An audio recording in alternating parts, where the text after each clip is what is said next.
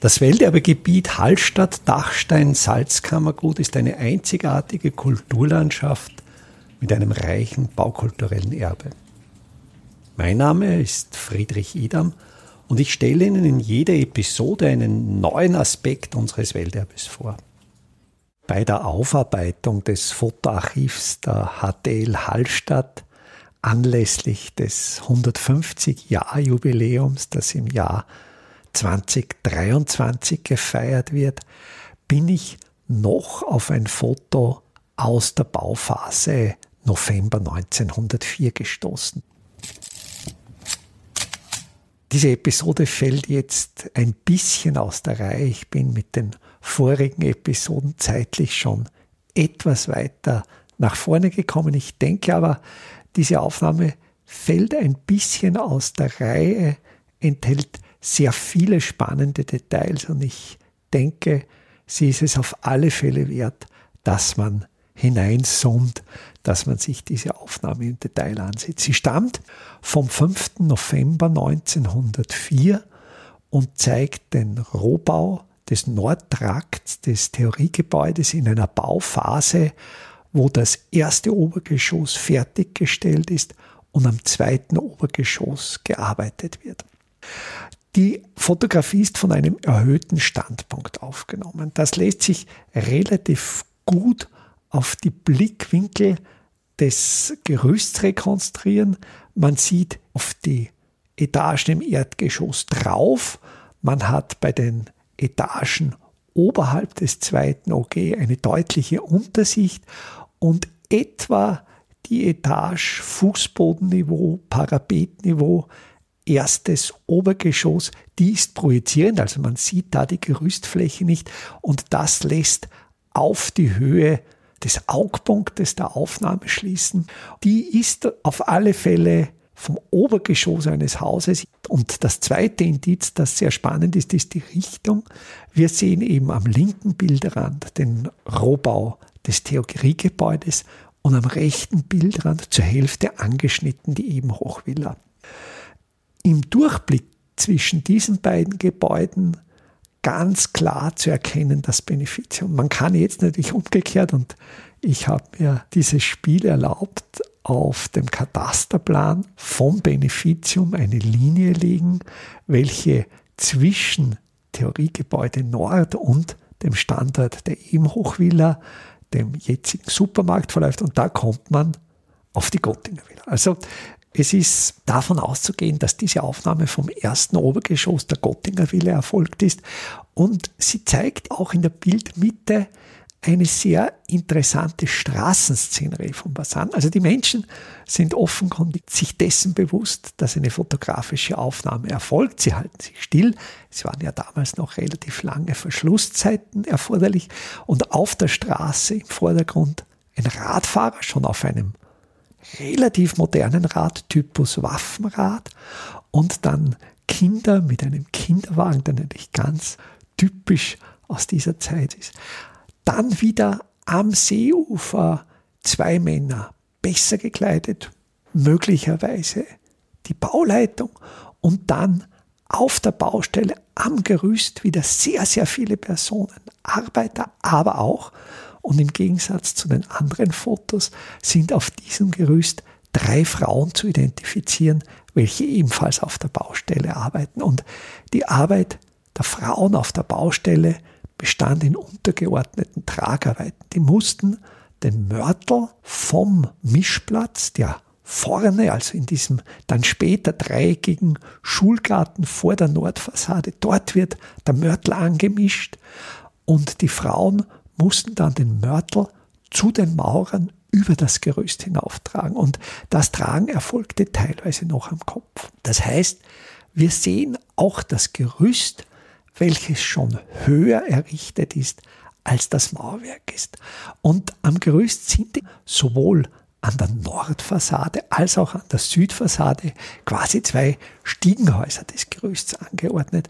Es verlaufen Rampen mit Zwischenpodesten. Man sieht sogar, dass auf diese Rampen, die eine relativ flache Steigung besitzen, wieder Trittsprossen aufgenagelt sind, sodass ein sicheres Gehen möglich ist, auch wenn es regnet. Auch hier wieder ein Detail, das auf den anderen Fotografien nicht so gut zu sehen ist. Auf beiden erhöhten Gerüstplattformen ist eine Seilwinde aufgebaut, sowohl nördlich als auch südlich. Die auf der Nordseite im Vordergrund ist sehr gut zu erkennen und ich gehe davon aus, dass es sich hier um eine sogenannte Haspel handelt. Es sind zwei relativ große Schwungräder mit einem Durchmesser von etwa einem Meter zu erkennen und dazwischen ist dann der Zylinder, auf dem sich das Zugseil aufwickelt und diese beiden Schwungräder, gehe ich davon aus, die besaßen jeweils eine Kurbel gegenüberliegend und wurden von zwei Männern bedient. Also immer dann, wenn einer gerade am Todpunkt war, hatte der andere den idealen Angriffspunkt. Und so wurde händisch das Baumaterial hier, denke ich, vor allen Dingen an Ziegel, die wurden heraufgewunden, während der Mörtel noch heraufgetragen wurde. Das Gerüst ist, das habe ich ja auch in den vorigen Episoden schon einmal analysiert, ein sogenanntes Stangengerüst. Die Fotografie ist so gut auflösend, dass man sogar sieht, das sind geschälte Stangen, also das sind Stämme, Baumstämme, wo die Rinde abgeschält wurde. Und man sieht auch sehr klar die Diagonalaussteifung und diese Diagonalaussteifung erfolgt durch sogenannte Schwartlinge. Das sind die schon mehrfach erwähnten Randstücke der Stämme, die beim Sägen, beim sogenannten Scharfschnitt anfallen. Also auch hier eine restlose Verwertung.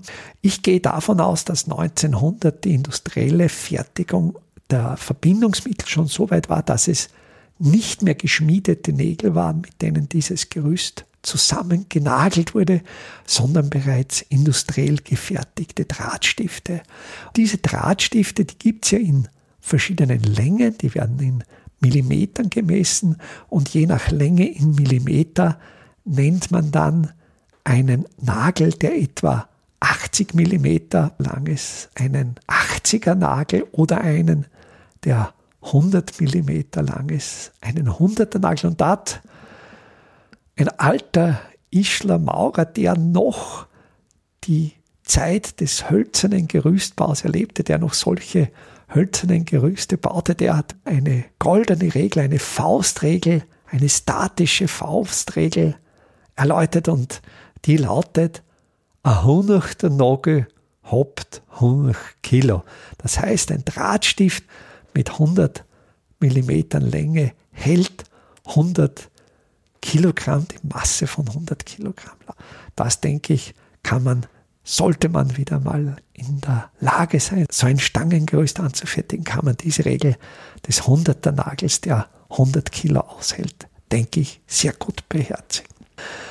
Sehr schön ist auch das unverputzte Mauerwerk auf der Nordfassade zu sehen, wo man die auch schon in vorigen Episoden erwähnten scheitrechten Bögen sieht, also diese gemauerten Stürze, wo die Ziegel oberhalb des außenliegenden Fenstersturzes jeweils schräg eingestellt sind. Die Schalung wird leicht überhöht, es kann sich dann noch ein, zwei Zentimeter setzen.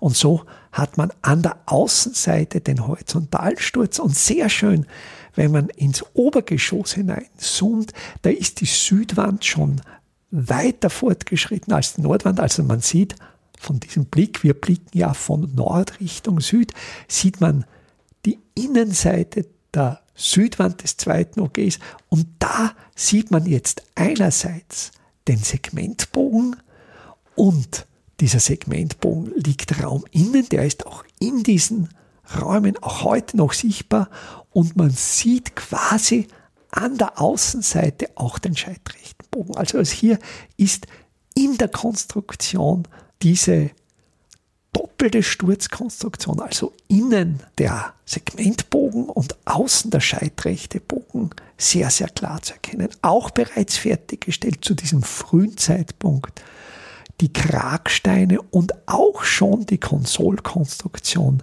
für den Balkon der Direktorswohnung, welche schon für das Gerüst mitgenutzt wird. Ich habe bei den Arbeiterinnen, die auf der Baustelle arbeiten, kurz auch den Mörtelmischplatz erwähnt. Der ist eben auf dieser dreieckigen Fläche zwischen Seeufer und Hallstätter Seelandesstraße, der nach der Fertigstellung des Gebäudes als Schulgarten diente, heute dem Verkehr geopfert wurde und für das Busterminal Kernmagazinplatz genutzt wird. Und hier sieht man einerseits einen Bereich, der mit einer Plane abgedeckt wird. Und da gehe ich davon aus, dass hier ungelöschter Kalk aufbewahrt wird, also dieses Calciumoxid, das dann, und wenn man dann näher Richtung Gebäude geht, sieht man eine Art hölzerne Wanne, wo auch zwei Arbeiter mit langstieligen Werkzeugen stehen. Und da gehe ich davon aus, dass die gerade dabei sind, Kalk zu löschen. Ein weiteres Detail, auf das ich auch schon in anderen Episoden hingewiesen habe, ist wieder der elektrische Leitungsmast, der in der Bildmitte steht. Und hier ist ganz klar und deutlich zu sehen, nur ein Isolator, um den nur ein Leitungsdraht geschlungen ist. Und hier, auch die Spekulation habe ich schon mehrmals geäußert, könnte es sich um eine Telegrafenleitung handeln oder eben um eine ganz primitive Stromversorgungsleitung, wo jeweils die Nullleitung über eine Erdung erfolgt. Ein sehr interessantes Detail zur Rauchfangkultur des Salzkammerguts kann man eigentlich auf vielen Gebäuden sehen. Also man sieht es am Beneficium, man sieht es aber auch am Haus Markt 1, diese überdimensional großen Rauchfänger. Und das sind sogenannte schliefbare Kamine. Das sind Kamine mit einem Innenquerschnitt von 60 mal 60 Zentimetern, wo eben der Rauchfangkehrer zum Reinigen durch diesen Kamin noch durchschlürfen musste. Daher werden diese Rauchfänge auch im Dialekt als Schlürfer bezeichnet.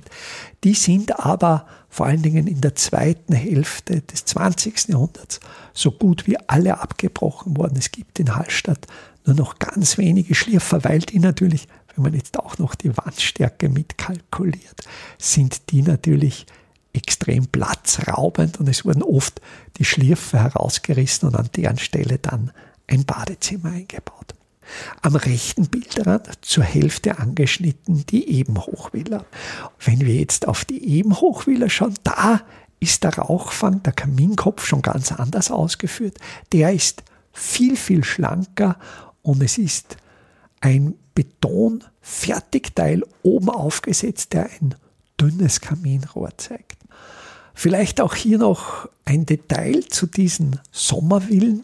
Man sieht ja den Balkon der Ebenhochvilla bereits eingewintert. Das heißt, der Balkon ist bereits mit einer provisorischen Bretterverschalung versehen, um ihn vor der Witterung des Winters zu schützen und so die Haltbarkeit des Balkons zu verlängern. Die Ebenhochvilla ist ja zum Zeitpunkt dieser Aufnahme noch sehr neu.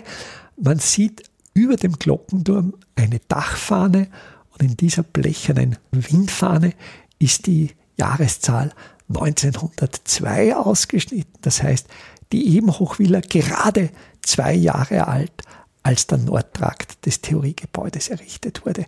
Abgerissen wurde die Ebenhochvilla Mitte der 1960er Jahre. Das heißt, die hat gute 60 Jahre existiert. Das Holzschindeldach der Ebenhochvilla ist auch noch sehr neu. Also man kennt auf der Aufnahme eigentlich jede einzelne Holzschindel, zwei Jahre alt. Auch hier wieder, denke ich, sehr interessant. Die Villa, also die quasi ein Landleben projiziert, ein ideales, konstruiertes Landleben, die hat eine Holzschindeldeckung, während die Häuser, alle Gebäude, also sei es das Haus Markt Nummer 1, sei es aber auch am linken Bildrand abgeschnitten, das Alinenstadel, die haben alle eine Bretterdeckung. Ausnahme dürfte hier das Beneficium als kirchliches Gebäude sein, wo es eben auch diese höherwertige Holzschindeldeckung gibt. Bei der Ebenhochvilla ist nicht nur der Balkon eingewintert, es sind auch vor den Fenstern die Jalousien vorgelegt. Das heißt, die ja im Sommer dazu dienen, die Räume zu beschatten, die sind jetzt als Witterungsschutz für den Winter geschlossen, weil diese Villa jetzt mehrere Monate unbeheizt ist. Und ich habe einmal auch Beratungen durchgeführt bei dem Umbau einer solchen aristokratischen Sommervilla in Aussee und da war einerseits sehr auffällig ebenfalls dieses System aus einflügeligen Fenstern, da gibt es eben nur den gläsernen Innenflügel und die Jalousien für die Sommersituation. Relativ dünne Wände, also hier gehe ich davon aus, dass auch hier das Ziegelmauerwerk, so wie bei dieser Villa in Aussee, nur eine Halbschuhmauer ist, also die Ziegel im Längsverband liegen, völlig anders als beim Theoriegebäude, wo wirklich massive Mauern, ich denke im Erdgeschoss zwei Schuh, vielleicht sogar zweieinhalb Schuh und dann jeweils um Auflager für die Träme zu bekommen, pro Geschoss um einen halben Schuh dünn, also wesentlich dickere Mauern für die Wintersituation ausgeführt, während die sommerfrische Villa ganz klar nur für die Sommernutzung ausgeführt wird. Und das ist heute oft die Schwierigkeit und die Herausforderung, wie kann man diese Villen adaptieren, bauphysikalisch ertüchtigen, damit sie jetzt auch für den Winterbetrieb geeignet sind. Sehr schön zu sehen bei der Ebenhochvilla auch die Fachwerkszimmerung, wobei sogar Krümmlinge verwendet werden. Also es werden hier nicht nur gerade Hölzer verwendet, wenn man genau schaut, merkt man, dass da ein leichter S-Schwung da ist. Das ist ja in der traditionellen Zimmerung vor allen Dingen in Gegenden, die reich an Laubholz sind, also wo es viel mehr krummes Holz gibt, im Norden Deutschland zum Beispiel, da sind diese Krummholzzimmerungen üblich und auch das wird in der Konstruktion des idealen Landlebens werden auch diese Formen in Salzkammergut importiert, die ja ursprünglich hier nicht traditionell sind. Ein kleines Detail auch im Garten der Ebenhochvilla eine kleine Hütte stehend, so eine Hütte im Schweizer Stil mit einer horizontalen Fassadengestaltung. Auch hier wieder mit Schwartlingen, aber hier nicht wie bei der gegenüberliegenden Bauhütte bei der Schule, mehr oder weniger als Billigversion, sondern hier idealisierend, weiter idealisierend, auch ein Detail auf dieser Hütte im Garten der Ebenhochvilla, ein Dach, das mit Steinen beschwert ist, also wie wir es von diesen frühen Legschindeldächern kennen, wie wir es teilweise auch noch aus dem Tiroler Alpinenraum kennen, wo diese Legschindeldächer mit Steinen beschwert werden. Auch dieser Romantismus hält mit der Sommerfrische, mit dieser Villa wieder Einzug in Salzkammergut. Aber auch der Zaun der Ebenhochvilla, denke ich, sehr spannend. Der Landeshauptmann grenzt sich schon ein. Der Zaun hat einen relativ hohen Sockel und auf diesem Sockel sitzt ein industriell gefertigter Metallzaun. Dieser Metallzaun ist sowohl bei den Zaunstehern als auch in den Feldern mit Metallspitzen bewehrt, welche das Eindringen in die Villa natürlich erschweren sollten, die hier schon sehr sichtbar abgrenzt, diese Zaunsituation. Und mich erinnert dieser Zaun ein wenig an den ganz massiven Zaun im Burggarten bei der Wiener Neuen Burg beim Corps de Logis nahezu zeitgleich errichtet, natürlich in einer noch viel größeren Maßstäblichkeit. Und dort an der Ringstraße diente dieser hohe Mauersockel für den Zaun dazu, dass ein Infanterist an der Innenseite knien konnte und sein Gewehr in der idealen Höhe auf dem Mauersockel auflegen konnte, um hier die Residenz des Kaisers zu verteidigen. Und dieses Muster wurde vielleicht unbewusst hier in die Residenz, zumindest in die Sommerresidenz des Landeshauptmanns Ebenhoch übernommen. Welterbe Hallstatt erscheint alle 14 Tage neu.